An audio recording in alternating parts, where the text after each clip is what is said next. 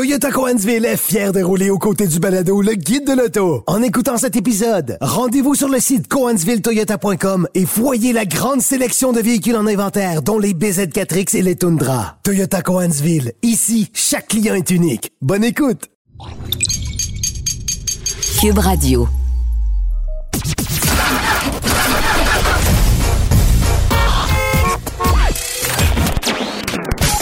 Vous l'avez vu? Vous l'avez lu? Maintenant, entendez-le. Avec Antoine Joubert et Germain Goyer. Le guide de l'auto. Cube Radio. Bonjour tout le monde, bienvenue au Salon de l'Auto de Montréal. En fait, euh, pas au Salon de l'Auto de Montréal, mais comme c'est la semaine du Salon de l'Auto de Montréal et qu'évidemment, euh, on va être présent sur place à différents moments au cours euh, de la semaine, ben, on vous invite à aller faire un tour et Germain et moi serons présents. Germain, t'as, t'as ton horaire? Ça te mélange un peu un horaire de semaine, hein? Oui, effectivement, c'est, c'est, euh, ça condense la semaine, on peut dire ça, on peut dire ça comme ça. Bon, alors, euh, évidemment, on va revenir sur le Salon de l'Auto de Montréal un peu plus tard. On va même parler à Luc Poirier, euh, qui est un de ceux qui va exposer des véhicules au Salon cette année, parce qu'il y a quand même quelques absents, alors il fallait boucher des trous. Oui, j'ai euh, l'impression qu'il fallait occuper un peu de, de pieds carrés et qui de mieux que quelqu'un qui possède plusieurs dizaines de voitures Ouais. d'exception, soit dit en passant. oui, parce qu'on Euh, me l'a pas demandé. Oui, c'est ça, exactement. Et euh, donc, euh, non, seulement ça remplit du pied carré, mais ça en met euh, un peu plein la vue pour Ouais, les on pense visiteurs. pas, que- on là. peut pas parler d'un bouche-trou là, parce que c'est une, une attraction du salon. Oui. Euh, bon, évidemment, cette semaine, si on commence par quelques actualités, il y a eu le dévoilement de la Chevrolet Corvette E-Ray, première Corvette hybride du, du- du- de l'histoire, en fait. Lancement, lance- lancement officiel, dévoilement officiel, et tu étais le seul Québécois sur place, si je ne m'abuse. Ben en fait, euh, on m'a invité à aller voir la voiture et à aller expérimenter quelques quelques tours de piste en tant que passager dans cette voiture-là, quatre jours avant son dévoilement officiel, euh, à Milford, sur, au, Proving Ground de General Motors, donc le centre de recherche et développement, qui est une véritable ville, un endroit extrêmement impressionnant euh, à voir, où lorsque tu es à l'intérieur des, des, des, des- du périmètre de l'endroit, ben, tu vois circuler euh, des Chevrolet Equinox électriques, des Cadillac euh, euh, euh, Célestiques, le nouveau fourgon électrique de General Motors, la nouvelle génération du Chevrolet Traverse qui devrait oh, arriver. ça, c'est excitant. Oui, oui, mais, ben, bref, Mais en même tout- temps, c'est une, nouveauté qu'on n'a pas vue. toutes les futures nouveautés qui vont arriver dans les deux, trois prochaines années, j'ai pu les voir là-bas circuler librement, parfois camouflés, parfois pas. Euh, bon, évidemment, des véhicules test. Euh, j'ai même vu euh, une Camaro euh, avec un- une partie avant partiellement remodelée. Et là, ça, ça m'a euh, ça, titillé parce que je me suis dit, Est-ce qu'on va arriver avec un, entre guillemets, un facelift pour 2024 de la Camaro? Ben voilà, ou, parce que euh, la- Est-ce qu'on va l'étirer dans sa forme et sa vocation actuelle? Bonne question. Ben, en fait, on m'a déjà annoncé chez Chevrolet que la production de la Chevrolet Camaro 2023 était terminée. Mhm. En ce moment, nous sommes en janvier 2023 et on ne produira plus de Camaro 2023 cette année. Donc, ça veut dire qu'on en a fait quelques-unes à l'automne, puis ça s'est arrêté là. Ça s'est arrêté là. Mais on- si on avait euh, définitivement tiré la, la plug comme c'était le cas, comme, comme on pensait que c'était le cas, ben, on aurait une annonce. On aurait annoncé que les dernières Camaro produites ont été produites. Mais là, non. Ce qui n'est pas le cas. Donc, ça me laisse croire qu'il y aura un millésime 2024 pour la Camaro et qu'on pourrait peut-être euh, arriver avec des versions euh, Final Edition, des, des- des trucs un peu spéciaux. Et c'est peut-être ce que j'ai pu voir là-bas. Mais ça, à suivre.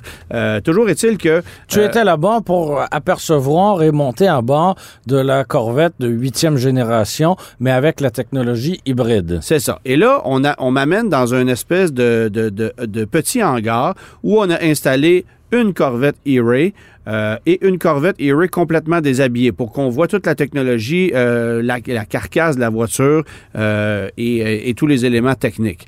Alors, on m'a fait une brève présentation. On m'a expliqué un peu comment tout ça fonctionnait, quels étaient les apports technologiques. Ensuite, on m'a amené à l'extérieur. Il y avait un pilote chevronné qui m'attendait. J'ai pris place à bord de la voiture. Et on est allé se promener sur ce qu'on appelle le Black Lake. Le Black Lake, c'est un, un pavé asphalté de 16 acres de, de dimension. Alors, ça donne une idée de la grandeur où on peut faire à peu près n'importe quoi. Ouais. Et on appelle ça Black Lake parce qu'évidemment, durant les chaudes journées d'été, tu regardes ça et tout ce que tu vois, c'est un lac noir. Je comprends. Euh, euh, mais c'est quand même assez impressionnant. Et on m'a poussé la machine. D'abord, euh, la Corvette E-Ray est, est dotée de ce d'un mode qu'on appelle Stealth. Euh, alors, évidemment, En ça, référence à la Dodge du même nom? Oui, c'est ça. D'accord. Euh, mais le stealth mode, c'est essentiellement le mode 100% électrique sur lequel vous pouvez circuler sur une distance maximale de 6 km. Il faut savoir que c'est pas une hybride rechargeable. Non, c'est pas une hybride rechargeable et c'est pas une hybride au service de l'économie de carburant. C'est une hybride au service de la performance pure. Alors, ce que ça veut dire, c'est que le mode stealth, vous quittez votre domicile le matin. Vous activez le mode stealth, la voiture va demeurer en mode électrique jusqu'à ce que vous atteigniez euh, la limite de la batterie ou euh, 70 km heure. Parce qu'à partir de 70 km heure, le moteur V8, lui, va se mettre en fonction. Il faut comprendre que ce V8-là, c'est le moteur LT2 qu'on va retrouver dans la Corvette Stingray. Alors, 495 chevaux, mais on vient ajouter à ça un moteur électrique situé sur l'essieu avant euh, pour une puissance maximale combinée de 655 chevaux. Ça commence à être sérieux, là. 595 livres-pieds de couple. Euh, c'est quand même pas rien parce que lorsque vous circulez en mode stealth et que vous roulez uniquement en électrique, vous roulez conséquemment avec une voiture à roue motrice avant. Ce qui est assez particulier pour une Corvette. Mais vous aurez compris que le moteur électrique est situé sur l'essieu avant. La batterie est située euh, dans l'espèce de tunnel euh, localisé sous la console centrale. Alors, il n'y a pas d'arbre de transmission entre l'essieu avant et l'essieu arrière, mais c'est une Corvette à quatre roues motrices. C'est une, pro- c'est une première, ça aussi. Donc, une première, Ah oui, pour une première fois, on a une Corvette qui fait appel à la technologie hybride. Et pour une première fois aussi, on a une Corvette à quatre roues motrices. Voilà.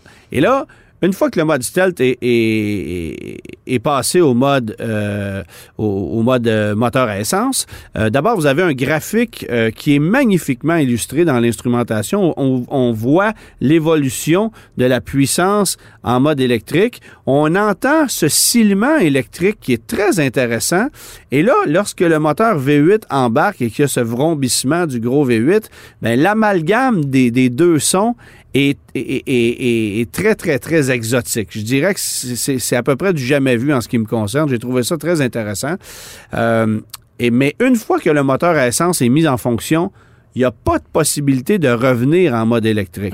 Euh, parce que les ingénieurs ont conçu la voiture en ce sens-là. Ouais. Euh, aussi pour que la voiture puisse demeurer en quatre roues motrices constamment et aussi pour qu'on puisse conserver toujours un peu de charge dans la batterie. Parce que si la batterie est complètement vide, on peut plus avoir les quatre roues motrices. Je comprends. Donc, alors, c'est un peu euh, la raison Donc, pour on a laquelle... essayé d'optimiser euh, l'utilisation du système hybride. C'est ça. Et la batterie peut se décharger jusqu'à hauteur de 78% pas plus que ça.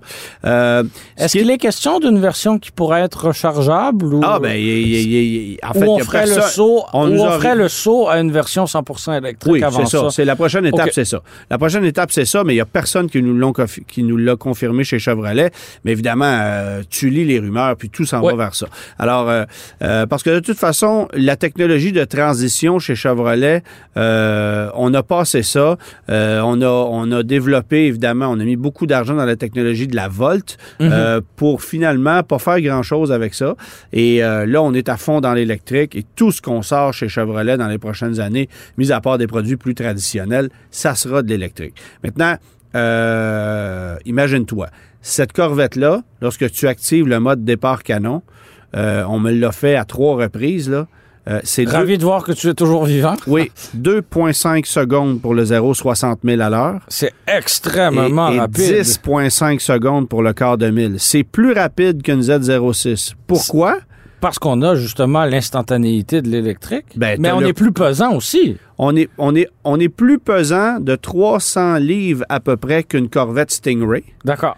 Euh, mais, euh, mais évidemment, tu as, cet avantage d'avoir une traction initiale instantanée. Ouais. Et, et- et la puissance de la 655 chevaux est un peu moindre que celle de la Z06, là, euh, par pas grand-chose. La voiture est un peu plus lourde, mais ça décolle à une vitesse incroyable. Et c'est surtout l'agilité de la voiture qui, moi, m'a impressionné. Parce que, bon, évidemment, je savais qu'on était dans un endroit sécuritaire puis qu'il y avait un pilote chevronné à côté de moi.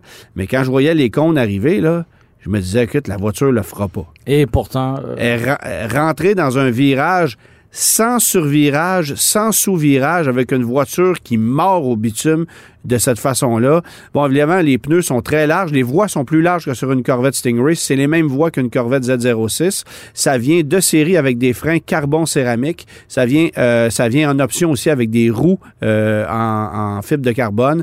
Euh, on a J'ai vu les photos. Je trouve ça euh, bien qu'on n'ait pas des roues noires. Là. Euh, d'avoir ouais, des, il, y a quatre options de roues qu'on peut avoir sur cette auto-là. Mais... Une belle roue gris, ouais, gris anthracite. Gris anthracite, cinq rayons euh, quelque chose d'assez mhm. conventionnel pour une voiture qui ne l'est pas. Euh, je trouvais ça très, très bien. Là. Absolument.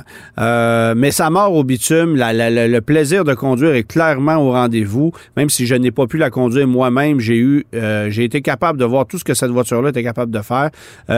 et évidemment, ben tu perds pas côté confort. La voiture est un peu plus lourde. La suspension a été retravaillée en conséquence. Euh, mais c'est une, une, grande routière. Tu es capable de prendre la route avec ça de façon très confortable, comme avec une Corvette traditionnelle. Et je te dirais même que le fait qu'elle soit un peu plus lourde, ça vient asseoir la voiture encore plus. Donc, il y a, selon moi un gain côté confort, mais évidemment, il faudra la reconduire euh, plus en profondeur pour, pour euh, expérimenter ça.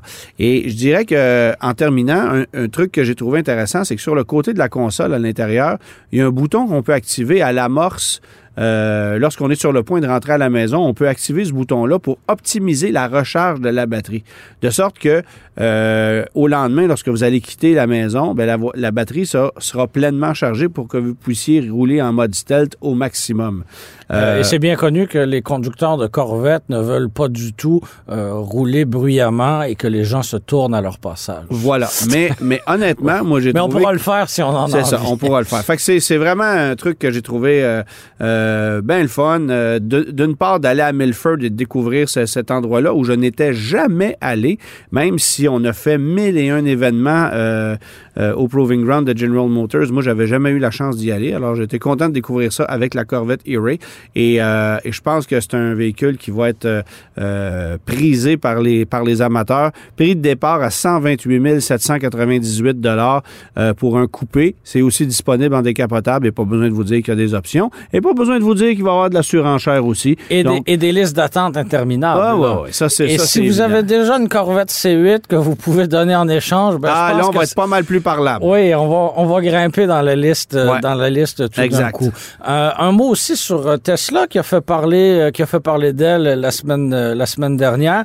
Donc, on aura... De façon positive ou négative? Ben, ce sera, ce sera à nous d'en juger. Certains voient, voient cette nouvelle-là d'un bon oeil, d'autres un peu moins essentiellement chez Tesla, on a revu à la baisse l'échelle de prix de ces véhicules. Donc, on sait qu'en 2023, et c'est le cas depuis quoi, un an à peu près, tout coûte plus cher. L'inflation est présente euh, et, l'automobile n'y échappe pas.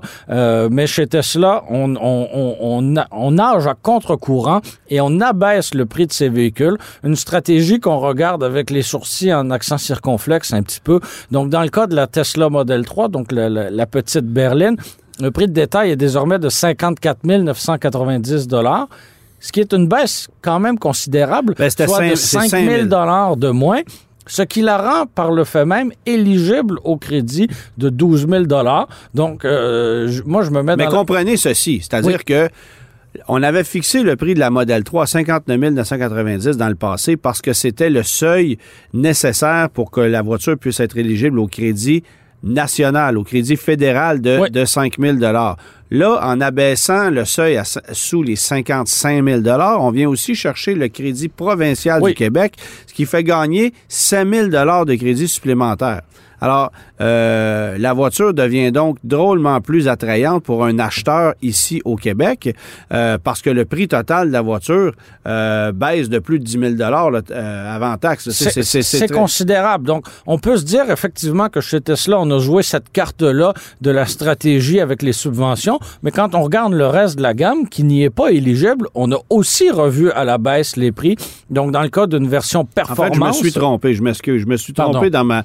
Je me suis trompé trompé dans ma réflexion. C'est le, c'est elle était éligible au Québec, mais pas au Canada. Et là, on va chercher le crédit canadien euh, qui est 5 000 de plus. Donc, pour un, une baisse de prix de 10 000 au total. Oui, exactement. C'est ça, OK. Et, elle a droit au plein crédit maintenant, en plus d'un rabais de 5 000 octroyé par le manufacturier. Euh, oui, c'est ça, exactement. Donc là, euh, le, la voiture a baissé de prix de 10 000 Ça la rend un peu plus compétitive. Et j'ai l'impression qu'on commençait à voir les ventes baisser légèrement au Québec et qu'il y a quelqu'un qui a flagué la chose pour qu'on pour qu'on finisse par dire, hey, au Québec, il faudrait peut-être euh, qu'on puisse... Oui, mais euh, je, comprends, mais pourquoi la, version performance, elle, a, eu droit à une baisse de 10 000 On est passé de 82 000 à 72 000. Même chose pour le, modèle Y. Là, on est rendu dans des, des, sphères où il y en a plus de rabais. Donc, le modèle Y coûtait 85 000 le prix, de, le, prix de départ maintenant, 69 990 Ce sont des rabais énormes, des, genres de rabais qu'on voyait chez, euh, chez RAM en pleine crise financière en 2009 sur des camionnettes, là, pas sur des véhicules électriques qui sont la saveur du moment. Alors, c'est très, très, très particulier de voir ça. Et, et, et ben, j'ai pas le choix, moi, de me mettre dans la peau du client qui a commandé ou qui, en fait, qui a pris possession d'un de, modèle Y ou d'une modèle 3 euh, pas plus tard que la semaine dernière et qui, lui, a payé non seulement le plein prix, mais n'avait pas droit au crédit dans le cas de sa modèle 3, euh, je serais un peu en beau maudit, là. Ben, moi, euh, effectivement, euh, c'est carrément fâchant pour tous ceux qui se sont battus pour en avoir au cours de la dernière année. Euh, mais je pense que Tesla a dû s'ajuster au fait qu'il y a tu sais, on était seul dans le marché avant, là. Et là, et là ben, on voit des Genesis débarquer, on voit Audi arriver avec, des, avec un, Q4 e-tron qui est éligible à, à, des crédits. On voit un paquet de constructeurs débarquer avec des produits qui sont sérieusement compétitifs. Alors Tesla ne peut pas continuer d'être aussi arrogant qu'on l'a été dans le passé. Et ça, ça a été le coup près. C'est-à-dire que là, on a décidé de, de, de, de, demeurer dans la course avec des produits qui ne changent pas, soit dit en passant. Hein. Qui, qui, évoluent timidement. Qui, qui évoluent à coup de mise à jour, mais le véhicule n'est pas redessiné. La qualité de fabrication, ça n'a pas changé tant que ça. Euh, ça demeure le même produit qu'on nous vendait il y a 3-4 ans, euh, alors que les constructeurs allemands, euh, ben, et, de partout, en fait, débarquent avec des véhicules qui sont euh, très modernes. Euh, il y en a qui c'est mieux réussi que d'autres, effectivement, mais euh, il y a de la compétition. Alors, Tesla n'a pas le choix de réagir mais à toute cette vague de nouvelles mais Est-ce que de vendre à rabais ces véhicules, c'est la meilleure technologie? Moi, je le vois pas comme ça. Moi, je pense qu'on vendait à très fort prix dans le passé. On nous les vendait en dollars US, les Tesla, là, c'était pas compliqué.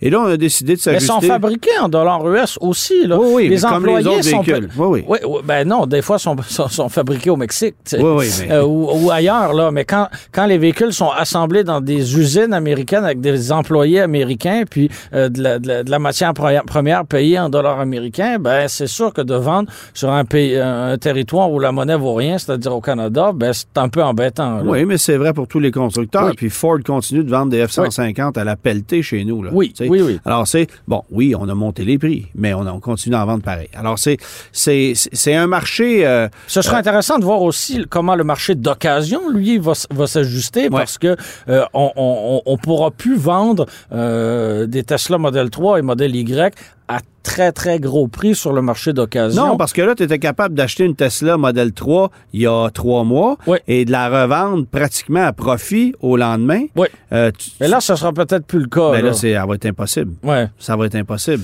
Puis il y en a de la Tesla Model 3. C'est pas comme si c'était rare dans le marché d'occasion. Donc, je pense que c'est une voiture qui a été énormément vendue. Je n'ai pas fait le, le, le, le, rapport des ventes, euh, des, des, ventes les plus populaires cette année au non, Canada. Mais chez Toyota, on l'a fait, ce rapport là Oui, oui, Toyota l'a fait, mais c'est clair que la Tesla Model 3 est dans le top 10 des voitures les plus vendues au pays cette année. Euh, Je faisais la blague parce que la Corolla a devancé officiellement la Civic. Oui, exactement. Euh, au Québec comme au Canada, et particulièrement au Québec, où on a vendu près de 11 000 Corolla contre à peine 5 000 Civic, c'est quand même pas rien. Mais euh, je pense que Tesla s'est ajusté, puis tout le marché va devoir s'ajuster aussi. Et, moi, ce que j'ai hâte de voir, j'espère que la prochaine étape, ça sera une refonte partielle de la voiture. Parce que là... De, de la gamme? Tu sais, on, on, se fait cinq ans qu'on la voit, la Model 3. On est peut-être un peu tanné. On serait dû pour du nouveau. Et puis la Model S, on la voit depuis combien de temps? Oui, ouais, ouais, mais ça, c'est... ça c'est Pour moi, la Model S, c'est rendu du bois mort. C'est une voiture qui a, qui a plus de 10 ans, qui a encore une technologie qui est à jour, mais qui, qui va aller acheter une Model S demain matin à 150 000 c'est plus difficile. Ça commence à être dur à vendre, en, ce qui me concerne. Mais, mais c'est la voiture qui a pavé la voie vers tout ce qu'on voit aujourd'hui. Ah, ça, on peut pas le nier. Alors, euh, quand même, chapeau à la Model S. Mais là, euh, Tesla, faut, Tesla doit s'ajuster et moderniser ses véhicules si on veut rester dans la course. Et euh, la, la façon qu'on a trouvé de demeurer compétitif, c'est de baisser les prix. Derrière les plus grands athlètes se cache une réalité qu'on n'imagine pas vraiment, la pauvreté. Le journal a été à la rencontre de plusieurs sportifs québécois de haut niveau qui nous racontent leurs défis pour boucler leur fin de mois tout en essayant d'aller au bout de leurs rêves. Certains doivent travailler dans un bar ou encore dans un restaurant comme cuisinier, alors que d'autres doivent se nourrir au dépanneur. Nos héros du sport sont loin d'avoir une vie facile. Aussi, ne manquez pas la deuxième édition de notre cahier sur les secrets archéologiques méconnus du Québec, à lire samedi dans le Journal de Montréal et le Journal de Québec, aussi offert dans l'application. De l'auto. Avec Antoine Joubert et Germain Goyer. Avant de parler des véhicules de la semaine, Germain, un mot pour mentionner qu'au guide de l'auto cette semaine, euh, on met à l'essai la C300, euh, Mercedes C300 de nouvelle génération, 4 évidemment pas AMG. Oh wow, ça c'est exceptionnel. Et, pas noir ni blanche. Oh mon Dieu, une rareté. Oui, c'est ça. alors vous allez voir ça euh, TVA 11h30 samedi matin. Euh, évidemment en reprise, euh, vous allez pouvoir le voir sur TVA au 900 si vous êtes Club Illico. Sinon sur ma page YouTube Auto Joubert, sur ma page Facebook, sur le site du guide de l'auto en segment. Bref, il a pas de... si vous l'avez raté, il n'y a pas de raison de la rater une deuxième fois. T'as tout compris. Bon, Germain, t'as conduit récemment une Ioniq 5 propulser propulsée à petite batterie. Oui, exactement. Alors, une voiture plus accessible, parce qu'on a parlé beaucoup de l'Ion X5 à 4 roues motrices, 300 euh, quelques chevaux, bon, etc. Mais euh, une Ion X5 dont le prix se rapproche euh, des voitures électriques d'entrée de gamme, les Bolt, les Soul, les Kona, etc. Oui, effectivement. Donc, quand la Ioniq 5 était, est arrivée sur le marché l'année dernière, bon, on était tous bien emballés par effectivement des versions à autonomie prolongée avec les deux moteurs, donc les quatre roues motrices, mais il y a une gamme plus euh, plus diversifié que ça, il faut le savoir. Et je trouvais intéressant de mettre en plein mois de janvier une version propulsée de la Ioniq 5 pour voir comment cette voiture-là allait se, se, se, débrouiller dans la neige. Donc, euh, c'est une version preferred à roue motrice arrière. Donc, une voiture de 46 999 dollars plus les frais de transport et préparation. C'est-à-dire la deuxième de la gamme, parce qu'il y a un modèle de base sous les 45 000 dollars. Même pour 2023? Ah, peut-être, peut-être. Je, je, pense que pour 2023, on l'a abandonné effectivement, mais c'était une version, euh, c'était une version euh, sans euh, thermorégulation. Oui, et, qui, qui était oubliée. Et finalement, on la prenait pas. Donc, on peut considérer cette, cette version-là comme le vrai modèle de base. Oui, effectivement. Et euh, on, on, on, nous annonce une autonomie de 354 km dans les conditions les plus idéales. Euh, dans mon cas, en plein mois de janvier, avec le, le, le mercure autour de moins, moins 5 plus ou moins. Euh, et, le Mercury stationné juste en avant? non, le Mercury est stationné pour l'hiver. Ah, OK. Et euh, non, l'autonomie était beaucoup plus... Euh, beaucoup plus basse. Là, on était, euh, je dirais, là, faire 225 là, avec une recharge complète. Là, c'était. Euh, ah, quand même. Oui. puis, on perdait un bon 35% Oui, et, et, dans mon cas, j'accepte pas de rouler dans un réfrigérateur ambulant. Là, pardon, je mets un peu de chauffage. Puis, euh, tu sais, on a des commodités comme le volant chauffant puis les sièges chauffants. Alors, on les active, c'est normal. ce qui fait qu'au au, au, terme de 700 km d'essai, j'avais une consommation de 24,3 kWh pour 100 km ce qui demeure, ce qui demeure assez élevé, beaucoup plus que ce qu'on voit hein, en période en période estivale où on n'utilise pas justement euh, la chaleur notamment. Euh, mais oui, j'ai trouvé l'autonomie en, hiver peut-être un petit peu un petit peu décevante. Contraignante euh, pour certains, mais plus que suffisante pour d'autres quand même. Oui, c'est ça. Mais pour quelqu'un qui a des, des, plus longs trajets à faire, ça peut devenir euh, euh, ça peut devenir une contrainte. Si on peut pas se rendre à Québec avec une, une seule charge, une seule charge en hiver, si on a à faire ce type de trajet-là régulièrement, il faut savoir qu'elle est pas capable de le faire en plein mois de janvier janvier. Donc, ça, ça peut devenir euh, désagréable ou contraignant, mais autrement, ça demeure une voiture extrêmement spacieuse et euh, ça m'a... Et c'est une propulsion. Alors, comment ça se comporte l'hiver? Ah, ben, excellente question. Euh, pour vrai, si on le sait pas, euh, c'est difficile d'imaginer qu'on a qu'on a une propulsion. Donc, comme une Model 3, tout le poids est au sol. Tout le poids et est on au a une sol. bonne traction. On a une excellente traction. Euh, oui, l'antipatinage euh, embarque, mais comme il embarque avec une voiture ordinaire à traction, euh, donc j'ai j'ai même été surpris et étonné de voir à quel point elle était euh, efficace en hiver. OK. Euh, donc, on n'a pas absolument besoin des, des, des, deux moteurs et donc des quatre roues motrices. C'était pour moi une belle surprise de, de, de remarquer sa stabilité, euh, même avec, euh, même en étant une voiture, euh, une, une, voiture propulsée. Un mot sur l'espace à bord. Il y a beaucoup, beaucoup, beaucoup d'espace, autant à l'avant euh, pour pour les deux occupants qu'à l'arrière. Le dégagement pour les jambes, pour la tête, il y en a autant que t'en veux. Le coffre est grand aussi. Ça en fait un véhicule pratique euh, pour, pour une famille, par exemple. Euh, de ton côté, Antoine, tu as conduit euh, un autre véhicule très pratique pour les familles, la Toyota Sienna, en, version 4 roues motrices. Oui, en version 4 roues motrices. Bon, une version XSE qui se veut sportive. Oh, C'est très drôle. On a ajouté des jupes aérodynamiques là-dessus. Euh, bon, je suis pas, pas certain que c'est ce qui va se vendre le plus, mais c'est surtout la technologie qui m'intéressait et de, de, de, réapprivoiser cette fourgonnette-là que je n'avais pas conduit depuis son lancement. Euh, écoute, il n'y a pas plus spacieux dans le segment. C'est beaucoup plus spacieux qu'une qu'une fourgonnette Chrysler Pacifica. Plus d'espace que dans l'Odyssée. Il y a même un peu plus d'espace que dans une Kia Carnival dont je suis propriétaire. Donc, c'est une fourgonnette que je connais bien.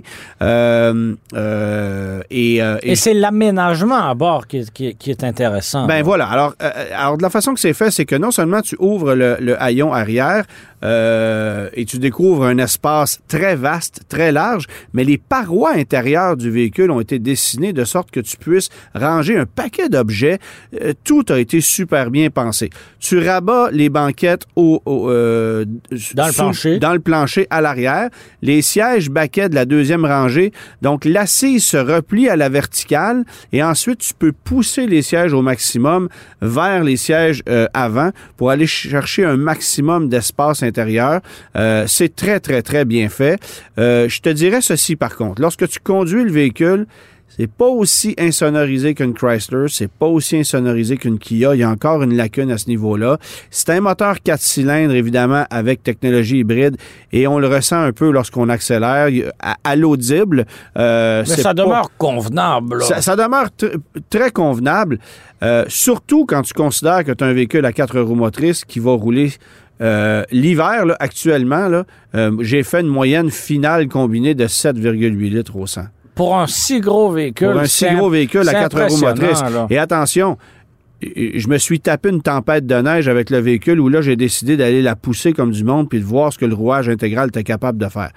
Il y a tellement de surassistance à la conduite sur ce véhicule-là que vous ne réussirez jamais à faire déraper quoi que ce soit parce que les antipatinages embarquent. Euh, mais ça se fait de, ça se fait pas de façon trop saccadée. C'est pas violent, c'est pas désagréable. C'est juste que oubliez ça de faire euh, tu déraper. Peux pas la mettre de travers. Non, c'est ça. Tu casseras pas ça dans un virage. T'as une sillonne entre les mains. Exactement. Euh, là où là où j'ai euh, un bémol, c'est les données système de capteurs, tout, bon, évidemment, tout ce qui s'appelle capteur de détection d'obstacles, d'angle mort, d'aide au stationnement, dès que le capteur est obstrué. Ouais. Euh, ça, c'est le cas, c'est le cas pour tous les modèles non, mais, là, en hiver. Là, dès qu'il y a un flocon ou un bloc de glace, tout ça, tout ça, correct. tout ça tombe non fonctionnel. Mais on sait, on sait que ça fonctionne pas et ça va. Mais là, c'est parce que la Sienna n'arrête pas de te le dire. Ah, et ça, c'est un peu plus facile. Fait que là, tu, peux, tu perds l'information que tu as dans ta planche de bord. Tu as beau vouloir resetter puis dire OK, j'ai compris. Trois secondes après, on te ramène l'information. Donc, tu perds tout ce que tu as dans ton instrumentation parce qu'on dit que tu as un capteur qui est obstrué. Donc, essentiellement, quatre mois par année, vous allez rouler avec des capteurs obstrués et conséquemment avec un message fatigant dans la planche de bord parce que Toyota n'a pas été assez brillant pour faire ah, en passant, vous avez un capteur d'obstrué. Là, tu fais OK et le message disparaît. C'est pas tous les autres, toutes les autres marques de véhicules, c'est comme ça, mais Toyota, non, on te, on te l'étende dans le front jusqu'à temps que tu aies nettoyé le capteur à l'extérieur. Parce que la sécurité, c'est notre priorité. Oui, c'est ça, exactement. Fait que j'ai trouvé ça un peu fatigant, mais honnêtement, technologiquement parlant, c'est, c'est la fourgonnette à avoir euh, parce que c'est pas contraignant. Bon, évidemment qu'il y a une Chrysler Pacifica hybride rechargeable, il y a un avantage de pouvoir rouler en mode 100% électrique, là, oui, euh, mais ça vient avec des contraintes euh, de poids. Tu te trimbales toujours un moteur V6 qui va consommer plus une fois l'étape. Et on ne peut pas avoir les quatre roues motrices. Et on peut pas avoir les quatre roues motrices. Si on opte pour l'hybride. Ni la fiabilité d'une Toyota Sienna. oui. Et ça aussi, il faut quand même le considérer. Alors, euh, c'est un produit que j'ai bien apprécié et ça me ramène encore euh, ça, me convainc encore qu'une fourgonnette a sa place sur le marché. Euh, il y a encore un marché pour ça. Je suis persuadé qu'il y a des gens. Euh, honnêtement, moi, entre conduire ça puis conduire un Highlander, ah, c'est pas plus excitant Highlander, mais c'est 100 fois plus pratique pour une 100 petite fois plus famille, pratique. oui. C'est extraordinaire comme véhicule familial. Ça consomme rien. Honnêtement, c'est un véhicule que vous devriez cibler avant bien d'autres choses si vous avez une famille, euh, surtout avec les quatre roues motrices comme ça. Euh, non, vous n'allez pas grimper l'Everest là parce que c'est pas un véhicule. Et vous impressionnerez pas votre voisin non plus. Non plus. Mais qu'est-ce que ça fait le travail?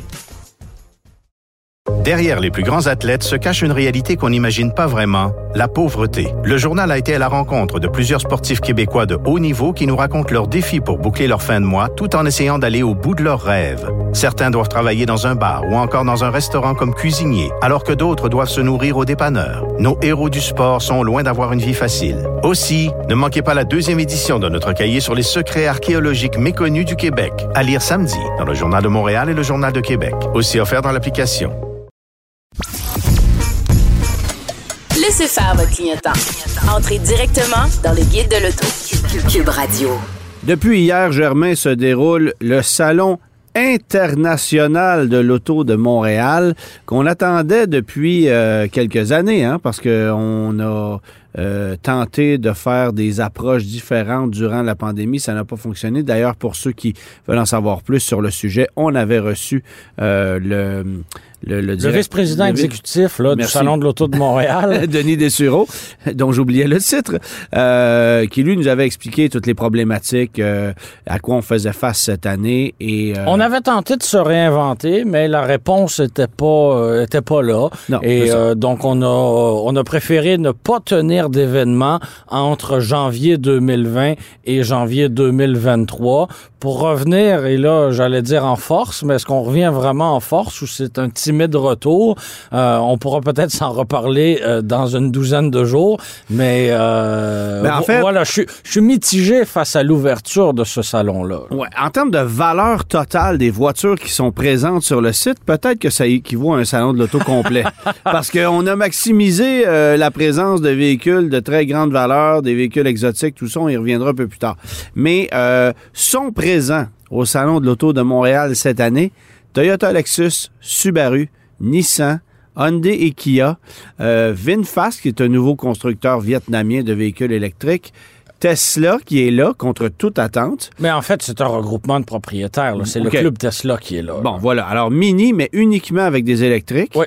Euh, bon, Et, et la Countryman euh, hybride rechargeable. Oui, oui, oui, OK. Parfait. Fait que ça, ça résume 50% de la gamme, de toute façon. Euh, après ça, ben, les quatre marques de GM qui, qui essentiellement euh, prennent la plus grosse place sur, sur le plancher du salon. Alors, Chevrolet, GMC, Cadillac, Buick, avec des véhicules prototypes, avec des primeurs canadiennes. Euh, tout ce qui s'appelle Equinox euh, euh, électrique. Bon, la Cadillac, Lyric, le Hummer, tout ça sera là, à l'exception du... euh, du euh, euh, j'oublie le nom, je vais l'avoir, du Blazer électrique. Ah, le Blazer n'est pas Le là, Blazer d'accord. n'est pas là, mais sinon tout est là du côté de chez GM. Ensuite, ben, des marques exotiques Ferrari, Lamborghini, Lotus, Maserati, essentiellement. John Scotty a décidé de se déplacer et ça s'arrête là. Euh, John Scotty et M. Bitton. Et M. Bitton. Oui, ça. hein, c'est ça. Mais, Donc, mais euh, M. Bitton ne s'est pas déplacé avec ses Mercedes euh, parce Non. qu'on a plusieurs autres concessions. Là. Bien sûr, mais Euh, on est, et- là, on est là avec les, ma- les marques de luxe qui sont devenues, euh, ou les marques exotiques qui sont devenues des incontournables au salon. Ça fait rêver. Ouais. Chaque année, on veut les voir. Alors, euh, on aurait difficilement pu tenir un salon, si tu veux mon avis, si on n'avait pas eu de Ferrari et de Lamborghini à Montréal. là. C'est quand même une part importante pour le visiteur, pour Si je t'avais jeunes. posé la question euh, il y a quelques mois à peine, est-ce qu'on est capable de tenir un salon de l'auto à Montréal si Ford et Chrysler n'y sont pas? Je comprends. Euh, tu m'aurais dit non. Non, Et la vérité, c'est que Ford et Chrysler n'est pas là cette année. Et si on l'avait su euh, au sein de l'organisation, par exemple, au mois de septembre, que Ford et Chrysler n'étaient pas là, Ouais, c'est une bonne question. est-ce que est-ce qu'on n'aurait pas plutôt revu notre stratégie? Parce que là, on s'est fait couper l'herbe sous le pied alors qu'on était, À un mois d'avis. on ouais. était quasiment en train de dérouler les tapis et là, Ford et Stellantis euh, se, sont, euh, se sont retirés. Ouais. Mais si on avait établi à l'avance qu'on n'allait pas être présent, est-ce que la stratégie aurait, aurait- aurait pu être différente? Assurément. Bon, tu mentionnais que VinFast euh, est, au salon. C'est une première pour le salon de l'auto euh, de, de Montréal. Et euh, je, je, je- je n'avais aucune attente. Je me demandais si on allait avoir là un, un, un raccoin avec deux véhicules ou si on allait faire ça en grand. Je te confirme qu'on a fait ça en grand. On a un immense kiosque. Ah ouais. Pas aussi grand que celui de Chevrolet, mais avec énormément d'envergure. Donc, ça, c'est assez impressionnant comme première visite à Montréal. Là. Ben, c'est le moment où Sachant jamais... qu'on a deux véhicules seulement, là, Oui, tu sais, oui, oui. et qu'on n'en a pas vendu un seul encore au pays. Là. Mais euh, corrige-moi si je me trompe, Genesis y est ou pas? euh, je n'ai pas vu de Genesis sur place. OK, fait que ça, c'est à, corri- c'est à- c'est à voir parce que les deux autres marques coréennes y sont. Oui. Euh, et je m'explique mal que Genesis y soit pas si Hyundai y est. Oui. Mais peut-être que là. Alors, ça, prenez pas ça pour du cash, mais peut-être que Genesis est présent. Cela étant dit, euh, Polestar n'est pas là. Évidemment, Volvo n'est pas là. On peut nommer euh, en rafale les marques qui n'y sont pas. Alors, Acura n'est pas là. Honda Euh, n'est pas là. euh, Honda n'est pas là. Aston Martin n'est pas là.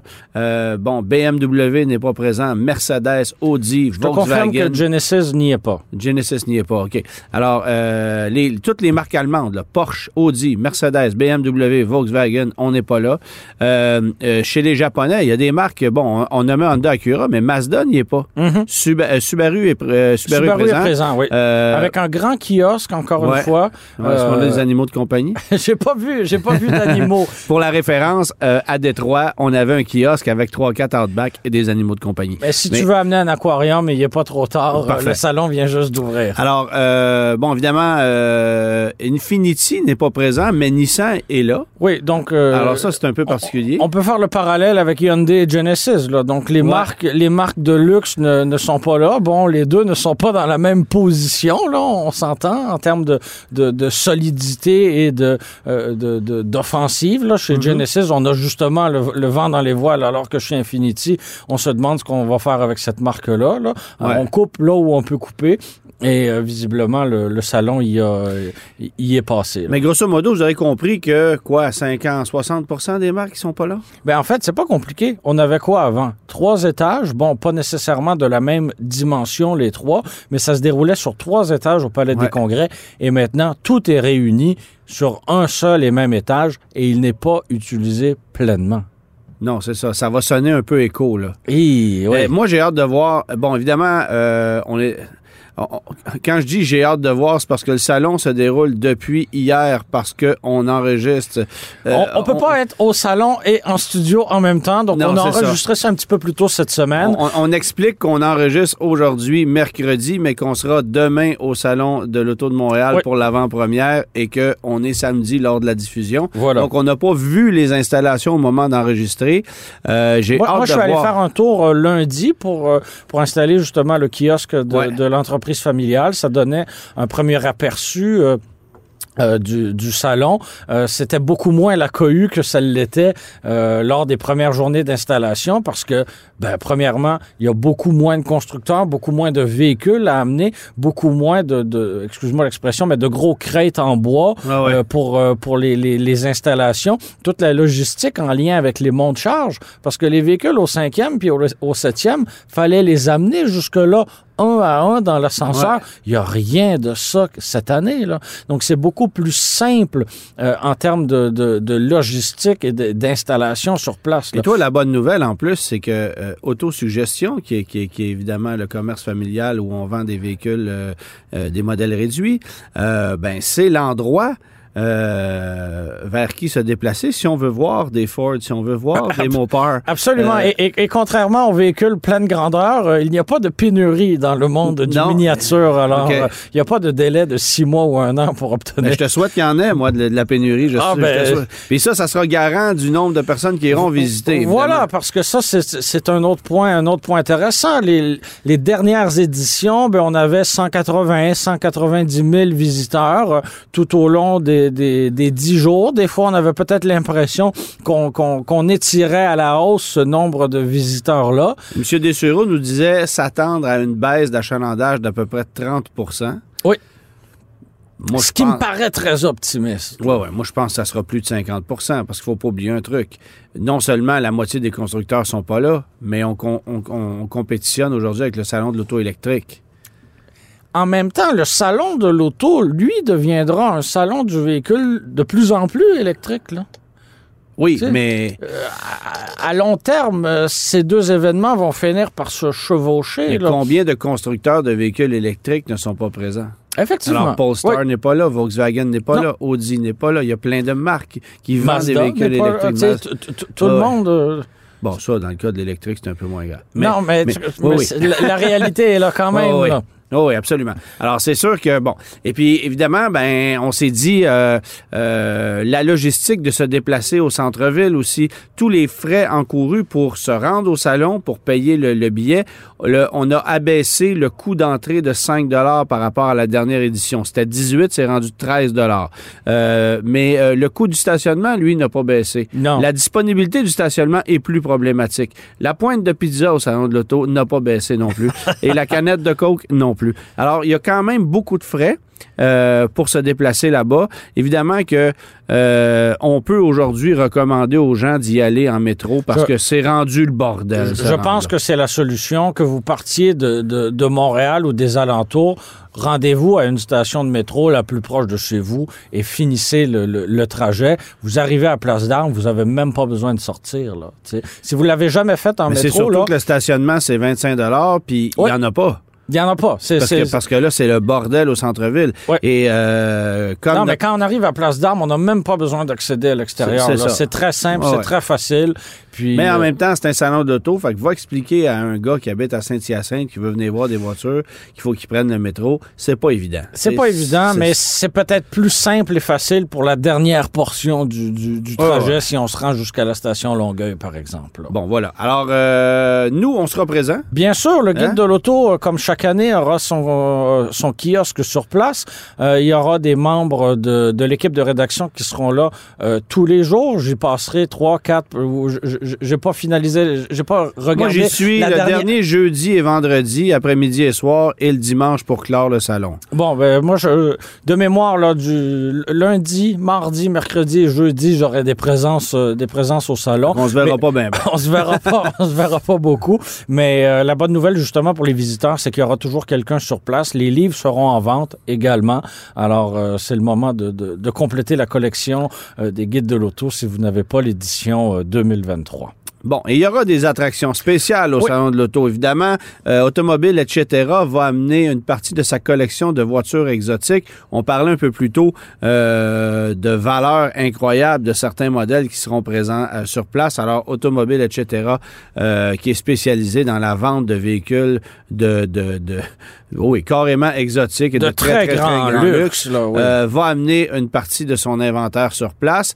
Et il y aura, évidemment, Luc Poirier qui qui va amener 20 de ses plus belles pièces de sa collection privée. Luc Poirier, c'est euh, euh, évidemment ce, millionnaire d'occupation double qui aujourd'hui... Qui a évolué depuis qui a évolué depuis et, qui, euh, et, qui, est un grand collectionneur de, voitures Ferrari notamment. Alors, vous allez le retrouver. Et on a la chance de s'entretenir avec lui aujourd'hui parce qu'il y a quand même une logistique de trimballer 20 Ferrari l'hiver depuis son entrepôt de la rive sud vers le palais des congrès, avec tout ce que ça implique au niveau des assurances. il peut pas y aller en métro, lui. Non, non, non, c'est ça. Et, Transporter un F-40 en métro, c'est quelque chose. Ça va un peu mal. Et la rouler euh, dans la Gadoue sur le pont Champlain, c'est ordinaire aussi.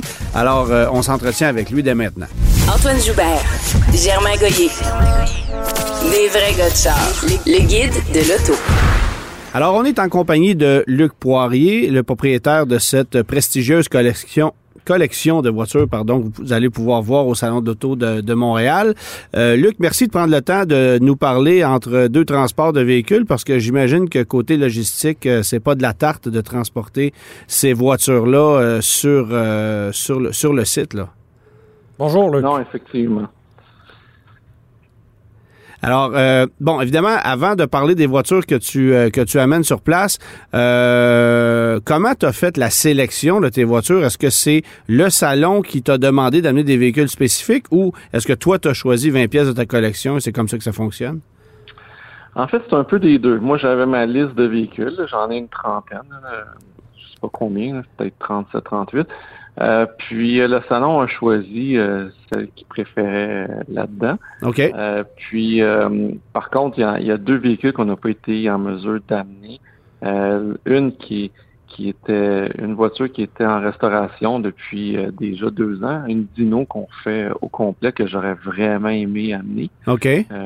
puis un autre véhicule aussi qui, qui est chez Ferrari Québec, là, on pensait que elle serait prête la mécanique et il y avait une pièce de backorder. ouais, ça arrive souvent avec ces genres de véhicules-là. J'imagine. Ça arrive avec des Kia, alors. Le principal, c'est que le Big Five, euh, le principal, c'est que le Big Five de Ferrari euh, sont là, ainsi que la Formule 1. Euh, OK. Donc, puis, puis les, les, autos les plus intéressantes sont là. Pour nos auditeurs, est-ce que tu peux nous décrire c'est quoi le fameux Big Five, là, donc ce, ce, ce regroupement de cinq Ferrari légendaires? Oui, oui, certainement. Écoutez, c'est euh, Ferrari a fait euh, au cours de son histoire cinq euh, supercars qu'on appelle. Puis ça a commencé avec la 288 GTO dans, le milieu des années 80. Puis ça s'est poursuivi. Là, moi, j'ai j'ai connu la F40. Donc, quand j'étais jeune, les, les posters, puis qu'est-ce qu'on voyait là dans les magazines, c'était la F40. Donc, pour quelqu'un de mon âge, c'est ça la, la référence de l'ultime voiture sport. C'était ça. Ensuite de ça, quelques années plus tard, ils ont sorti la F50, euh, qui, est, la suite un peu de la F40 au niveau du look et tout ça. Puis après ça, quelques années plus tard, il y a eu la Enzo, la fameuse Enzo, que, que elle aussi très, très populaire, que les gens, même s'ils connaissent moins les voitures, connaissent souvent la Ferrari Enzo, ouais. euh, qui, qui était belle à l'époque, qui va être qui est belle encore aujourd'hui, qui va être belle tout le temps. Moi, c'est une de mes voitures préférées dans l'histoire de l'automobile. Mais c'est un design intemporel, puis c'est un design qui est unique aussi, qui ressemble à aucune autre pièce de Ferrari. Ah oui, puis euh, écoutez, ça va passer le temps. Ce qui n'est pas nécessairement un cas de certains designs de voitures. Voilà, non, c'est sûr. Euh, puis la dernière, la toute dernière, qui est, ma préférée, c'est la Ferrari Aperta. Donc, euh, Aperta veut dire décapotable. Puis c'est, le dernier. Donc, à peu près à chaque 10 ans, Ferrari sort une super voiture. La prochaine, là, elle va être annoncée probablement l'année prochaine ou l'autre. Mon petit doigt me dit qu'il y a quelqu'un qui a déjà une commande de fait. oui, oui. Ben en fait, euh, ça va être sur invitation seulement. Donc, euh, même si tu es l'homme le plus riche du monde, si tu n'as pas une collection de Ferrari, euh, c'est impossible à voir. De mettre la main là-dessus. Euh, bon, évidemment, et tu parlais de la tu parlais de la Ferrari F50. Ceux qui te suivent sur tes réseaux sociaux ont pu voir euh, dans le temps des fêtes que c'est une voiture que tu roules l'hiver. oui, mais en fait, euh, je l'ai sorti pour l'instant d'un photoshoot. Oui, oui, oui. Puis effectivement, on l'a sorti, puis on a mis un sapin de Noël sur l'aileron arrière l'aileron est vraiment prédominante. On a installé un sapin de Noël, on s'est promené dans les rues en, enneigées de, de la rive sud, puis on s'est bien amusé. Alors, mis à part ces, euh, ces cinq Ferrari-là, qu'apportes-tu au salon cette année? Ben, il, y a la, il y a le show car de Ferrari de, de Michael Schumacher 2004, mm-hmm. euh, qui est, qui est l'exemple du, euh, de son septième titre. Donc, c'est l'année la plus mythique là, en Formule 1 parce qu'il a gagné le record de cette titre de cette année-là. Ouais. Puis, plusieurs. Il y a la F12 TDF, il y a la 599 GTO, il y a toutes les dernières séries des V8. Donc, on a la F8, on a la 488 Pista, on a la 458 Spéciale, on a la 430 430 16M qu'on appelle. OK. Euh, puis, qu'est-ce qu'il y a d'autre? Il y a, il y a ah, j'ai une petite BMW Isetta, un petit modèle euh, tout cute, là, que quand, quand, pour la porte, là, est en, est en avant, pas sur les côtés, est, est en avant. Donc, on, on rouvre le pare-brise, ouais. puis on rentre par, par en avant. J'ai aussi la, une petite Mini Cooper que j'adore conduire. Vous allez voir, c'est pour vous donner une idée, là, j'avais un petit Vespa euh, scooter de 50 cc, puis mon, mon, scooter était plus long que la Mini Cooper. Donc déjà une Mini, c'est pas c'est pas grand, mais en plus elle a été elle a été raccourcie. Est-ce qu'on pourra voir euh, l'amphicar euh, qui était la vedette d'un épisode d'Infoman? Tout à fait, l'amphicar va être là, effectivement. Donc, ça va être une belle pièce. C'est rare qu'on peut voir ça. Effectivement, elle va être là. Et puis, j'ai quelques autres voitures là, qui vont être là, effectivement. Euh, tu mentionnais avoir sorti la F-50 l'instant d'une séance de, de, photos. On peut imaginer que ces voitures ne se sont pas rendues au Palais des Congrès euh, sur, euh, sur leur pouvoir, comme on dit. en plein mois de janvier, c'est un peu délicat. Comment on procède au transport de 20 véhicules d'exception comme ça en plein hiver? Ben, ça a été vraiment compliqué, surtout au niveau des assurances, parce qu'il n'y a aucun transporteur qui avait assez d'assurance pour être capable de transporter ces véhicules-là. Donc, euh, il y en a plusieurs, il y en a sept qu'il a fallu qu'on fasse nous-mêmes, un par un. Nous, on est équipés, là, on a un bon... Euh, en fait, moi, j'ai deux, deux personnes qui s'occupent en plein de mes voitures. Donc, euh, ces, ces personnes-là se sont occupées avec... On a acheté un, un trailer là, pour les transporter, là, qui est très fonctionnel, très, très... Parce que ça prend des trailers spéciaux à cause de la la hauteur de la voiture. Bien si vous allez au salon, vous allez voir euh, la Ferrari euh, Formule 1, là, c'est à peu près quoi, à 3 cm du sol, quelque chose de genre. Donc, euh, c'était compliqué, mais on, a réussi, puis on a dû les faire une par une avec notre trailer spécial parce que sinon, c'était impossible. Euh, Parce qu'un assureur, par exemple, est couvert pour un maximum de quoi? Un million de dollars pour mettre un véhicule dans une remorque et ben- la valeur dépassant un, certain montant, ben ça fonctionnait pas? En fait, euh, on a travaillé avec un transporteur qui avait 3 millions d'assurance, mais beaucoup, beaucoup de mes voitures ont, valent beaucoup plus que 3 millions. Ouais. Donc, euh, ça a été compliqué. Donc, toutes les voitures, les sept voitures les plus dispendieuses, c'est nous-mêmes qui, qui les avons transportées. OK. Comme amateur d'automobile, j'imagine que tu as visité euh, euh, le salon de l'auto à plusieurs reprises euh, dans ta vie. quel sentiment on ressent quand on, est sur le point d'exposer justement une partie de sa collection dans cet événement d'envergure-là? Ah, ben c'est un bon point que vous amenez parce qu'effectivement, j'y allais presque à chaque année, sauf après de très rares occasions que j'étais pas là. Mais sinon, j'y allais tout le temps. Et pour moi, c'est un événement annuel que j'y allais même avec mes, mes enfants, avec mon, mon père même.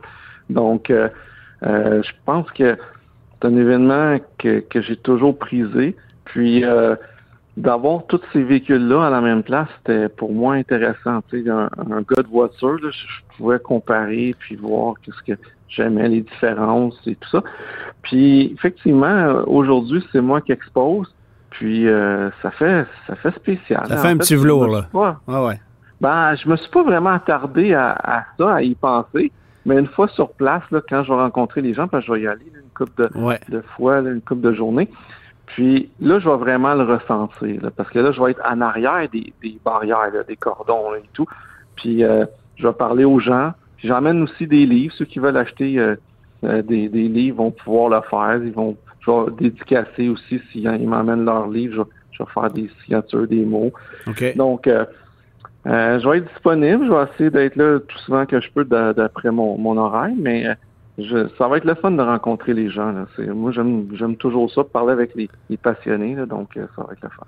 Bon, évidemment, euh, les véhicules ne sont pas accessibles, sont protégés derrière des, euh, des cordons ou des barreaux, euh, mais la, disposition du kiosque est quand même assez grande. Là. On parle d'un kiosque qui est pratiquement aussi grand que celui d'un constructeur comme Chrysler ou Ford qui brille par leur absence cette année. Là.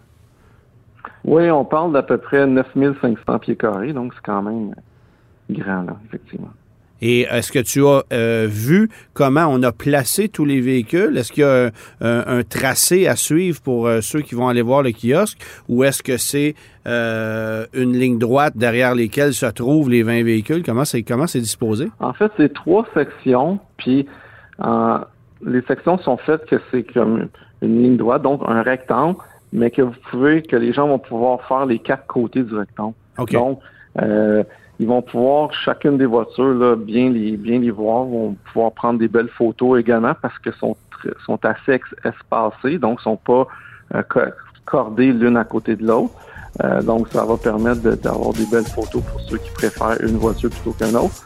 Puis, euh, effectivement, les, c'est bien fait. Il y, a des, il y a des couloirs entre chaque allée, donc ça permet de, de contourner les voitures de tous les angles. Luc, merci beaucoup de t'être euh, prêté au jeu aujourd'hui. Euh, bon salon, on va se recroiser là-bas à quelques reprises, c'est certain. Et puis, on invite les gens à aller te rencontrer euh, au kiosque de Luc Poirier, qui n'est pas un constructeur automobile, mais un amateur de voitures. Alors, voilà. Merci beaucoup, Luc.